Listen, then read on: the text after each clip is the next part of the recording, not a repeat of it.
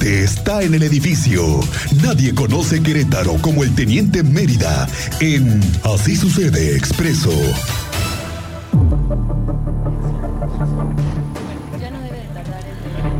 Las 2 de la tarde con 24 minutos, 2 con 24.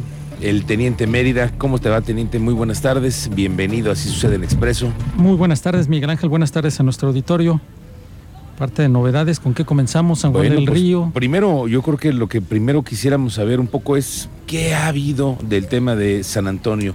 Desde el lunes que dimos a conocer esta información, hemos tenido en ascuas a nuestro auditorio porque no sabemos con seguridad, y no lo decimos nosotros porque es, nosotros solamente informamos y compartimos lo que la autoridad oficialmente puede decir, pero desde San Antonio, las autoridades del condado, desde las autoridades que notifican a relaciones exteriores y de ahí va bajando toda la información hasta que ha llegado acá, difícilmente todavía, ¿no? Sí, el de todavía ayer se manejaban que eran de ocho entidades, incluyendo Querétaro, pero el día de hoy la secretaria de gobierno, Lupita Murguía, ha dado a conocer que se espera que algún familiar haga contacto con gobierno del estado para que reciban atención y acompañamiento. Pero hasta el momento no ha sido confirmado eh, que ya se tenga la identidad precisa de alguno de los migrantes fallecidos allá en San Antonio. Ok, no hemos tenido hasta este momento la certeza, porque eh, hemos escuchado a la secretaria de gobierno hoy que decía que tuvieron reuniones, eh, bueno, han intentado tener acercamientos con la Cancillería, ¿no? Sí, con el cónsul general y que tenía de encargo el día de hoy hacer contacto para ya definir ese tema y conocer los avances y de los que ya sí han sido identificados, conocer si sí o no son de Querétaro. Ok. Bueno, ¿qué tenemos en el parte de novedades, teniente? Pues aquí también hay información, aquí en San Juan del Río, ¿eh? A ver, cuéntanos. Aquí en San Juan del Río, un sujeto fue detenido por conducir una retroexcavadora en estado etílico y además agredir a los policías es del el que andaba ¿eh? chachalaco, teniente. Ah, sí. sí, sí, Pero ¿cómo puede ser posible? Además, qué peligro con una, No, pues, una maquinaria, porque además, bueno, yo, yo he visto que incluso hasta cuando dicen los medicamentos, ¿no? Cuando te dicen, este medicamento no se puede No se- utilizar no si vas a utilizar maquinaria pesada. maquinaria, Lo he visto en varios lugares, pero pues, con alcohol menos, ¿no? Y menos, además, altanero.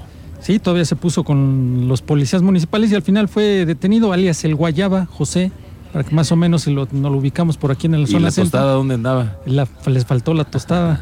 Es originario de Santa Cruz Nieto y fue detenido por la presunta responsabilidad en la comisión del delito de desobediencia y resistencia de particulares. Pues ahí le echaron guante los policías municipales. Estuvo el gobernador en otro tema en, en México, estuvo en el tercer aniversario de la Guardia Nacional acompañando al presidente. Eh, estuvo como invitado de honor a la ceremonia y este evento fue encabezado por el presidente Andrés Manuel López Obrador.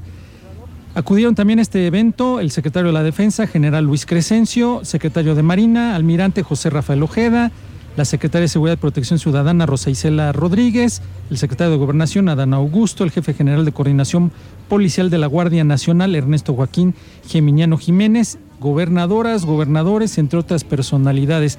Esa información ya la van a tener en breve a través de las redes sociales de que estuvo el gobernador Mauricio Curi allá en la Ciudad de México con el tercer aniversario ya de la Guardia Nacional. ¿eh? Oye, sí, la Guardia Nacional hoy eh, también tiene instalaciones estratégicas aquí en Querétaro. Recordemos que también en San Juan del Río se instaló un cuartel, ¿no? Sí, San Juan del Río aquí recuerda sobre la 57 que se les que ya tienen ese terreno para comenzar a construir ese destacamento.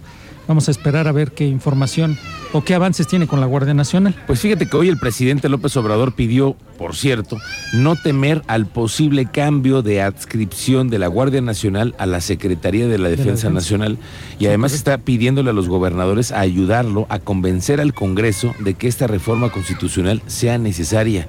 Dice que para los que tienen preocupación de la militarización y de la posible violación de los derechos humanos, primero la responsabilidad del gobierno civil. No hay que olvidar que el comandante supremo de las Fuerzas Armadas sigue siendo el presidente de la República, pero ahí están pidiéndole entonces a los gobernadores que les, que les ayuden a convencer a los diputados, fíjate. Sí, para que al final la autoricen y ya pase a la, a la Secretaría de la Defensa Nacional. Así es, hoy fue en el heroico Colegio Militar este acto Evento. del tercer aniversario de la Guardia Guardia Nacional. Nacional. Pues te platico, déjame platicarte otro tema ahora con un maestro denunciado por abuso sexual. ¿Cómo crees? Sí, la UCEBEC ya informó que al tener conocimiento de una denuncia en contra de un docente de la secundaria técnica 37 del municipio de Querétaro, por supuesto abuso sexual, la autoridad educativa procedió a separar al maestro de su función hasta en tanto se tenga el resultado de la investigación. Es un proceso de investigación administrativa por parte del órgano interno de control. Ayer les dábamos parte de otro tema con menores, pero en una escuela particular, que también hay carpeta de investigación, y ahora es denunciado un maestro por supuesto abuso sexual en la técnica 37 en el municipio de Querétaro. Mientras tanto ya fue separado de su cargo. Van a comenzar las investigaciones, esta ya es una sanción administrativa. Lo más seguro es que vaya a tomar conocimiento también la Fiscalía General del Estado para darle seguimiento a esa carpeta, porque una es la del órgano de control interno de la UCEBEC y la carpeta de investigación que se lleve ante las autoridades. Vamos a estar al pendiente de esa información. Oye, pero es que además, después de lo que se divulgó con este asunto en donde fue quemado en sus áreas. Otro menor. Eh, pues íntimas, por así decirlo, eh, a este joven y que fueron juzgados otros dos jóvenes de 14 años, esto me parece que ha desatado, no sé desatado, pero sí ha promovido que mm, algunos otros padres de familia o algunos otros casos se empiecen a ventilar, ¿no? Y que nadie se quede cuidado, que nadie guarde ese tipo de cosas. Sí, la denuncia que es muy importante, tengan la confianza de que al final le van a dar seguimiento y tendrán que buscar justicia. ¿no? Claro, y además que la fiscalía está tomando cartas en el asunto, no, no, no, no ha dejado este asunto. Y no, y no ha dejado de informar tampoco, que eso es importante. Ha estado al pendiente y en cuanto surge la información, ha estado emitiendo algún breve comunicado del seguimiento de que se confirma la carpeta por qué delito es la carpeta y los avances en cuanto de, continuidad a esas mismas carpetas. Ok. Bueno, pues eh, vamos a ver qué sucede con ese asunto y en qué consecuencias termina para esta sí, familia. estaremos al pendiente de ese tema. Fíjate que por último llegó ahí el programa de dignificación de condominios a Fuente de los Cibeles y Fuente de Verona. Ese programa, fíjate que les ha apoyado mucho a los condominios porque hay distintas formas en las que apoyan a los condominios y en esta que fue eh, a, estos dos fraccionamientos eh, les, les ha facilitado, les ha ayudado a las condiciones en las que se encuentran todos esos fraccionamientos. Es porque la falta de luminarias, es que son los fraccionamientos que ya no les metieron nada de mantenimiento. sí, se, Los, se los, los abandonaron. Y ahora llega ese programa y tienen alumbrado público, vialidades en pues en óptimas condiciones, mínimo en tu fraccionamiento que puedas transitar de manera Sí, sí, que puedas tener los accesos, ¿no? la, la, iluminación. ¿Y dónde, dónde fue esto? En Fuente, es condominio Fuente de los Cibeles y Fuentes de Verona. Ahí estuvo presente también el presidente del Comité de Obra de los Condominios de estos, de Fuente de Cibeles y Fuente de Verona. ¿Es en donde estuvo el alcalde en tu calle? Ah, ándale, ahí estuvo. 91 condominios son los que van a atender en la delegación Félix Oxores. Son más, más o menos 26.209 personas. Ándale. ¿eh? Para que veas en estos esos fraccionamientos. Les van a, instalar también alarmas, luminarias de LED o solar en su caso. Son más o menos 11.400 metros cuadrados de pintura y más de 75.000 metros cuadrados de mejoramiento de vialidades y 1.175 metros lineales de malla ciclónica y los contenedores de basura. de basura. 13 contenedores de basura.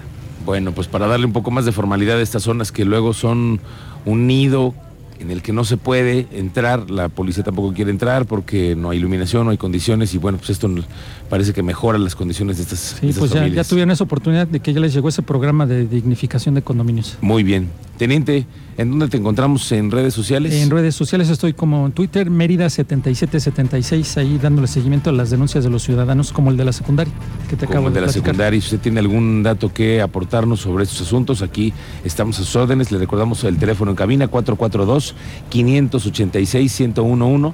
Y recuerde que todos nuestros contenidos están también para llevar. Si usted eh, quiere eso, conocer el reporte del teniente y no lo escuchó, usted se lo, para llevar se encuentra siempre alojado en nuestras redes sociales y en nuestra cuenta de Spotify a través de Grupo Radar y también busque el canal de Expreso Querétaro en Spotify, en Google Podcast, en Apple Podcast. Ahí se encuentran todos nuestros contenidos